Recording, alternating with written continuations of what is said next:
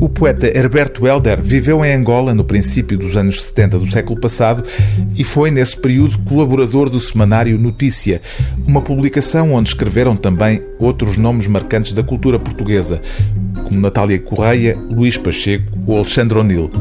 Dessa atividade jornalística episódica resultou um conjunto de textos, entre a crónica e a reportagem, que permaneceram durante quase meio século soterrados nas embrodecas. Este livro recolhe mais de meia centena dessas prosas avulsas, até hoje nunca publicadas em livro, permitindo descobrir uma faceta desconhecida e surpreendente de um dos poetas centrais da língua portuguesa na segunda metade do século XX publicados entre abril de 1971 e junho de 1972, os textos jornalísticos de Herberto Helder, assinados em nome próprio ou sob o pseudónimo de Luís Bernardes, revelam a amplitude de interesses do autor e, como salienta no prefácio Daniel Oliveira, filho do poeta, um sentido de humor por vezes desconcertante, que se revela, por exemplo, em frases como estas: Rebentam por aí mais críticos do que repolhos pelas hortas. Ou noutra crónica, os americanos vão a toda a parte.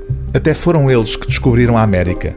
Ou ainda, o turista, como se sabe, é, logo a seguir à galinha, de aviário ou não, o animal menos viável da criação. O turista é destituído de órgãos de visão e audição. Não vê nada, não ouve nada, o seu único órgão é um livro de traveler checks.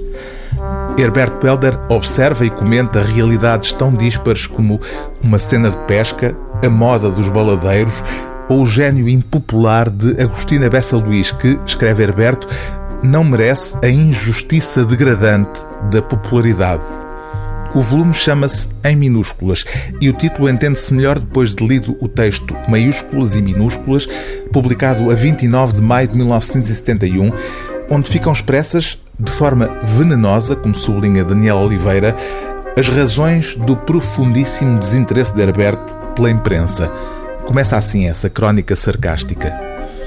Aqui há uns anos mandaram escrever a palavra imprensa com maiúscula inicial, quando razões obscuras, claras afinal, coisa de dinheiros, me empurraram para os acidentes da colaboração em suplementos de jornais metropolitanos, conheci os rapazes das redações. Liguei as maiúsculas e as minúsculas. Foi então que comecei a rir. Ri tanto que cheguei muito perto de mim próprio. Os rapazes faziam bastantes esforços para terem uma aparência digna. Toda a gente falava gravemente por aqueles lados. Era por causa da maiúscula. Dispensava-se uma energia bruta para o I se manter em pé com aquela altura toda. Eram um I dos diabos. Digo que se transpirava nas salas, nas ruas, nos cafés, nos cinemas, ao intervalo, fumando de um lado para o outro, nos teatros, nas galerias de arte. Força, rapazes! Aguentem lá a maiúscula.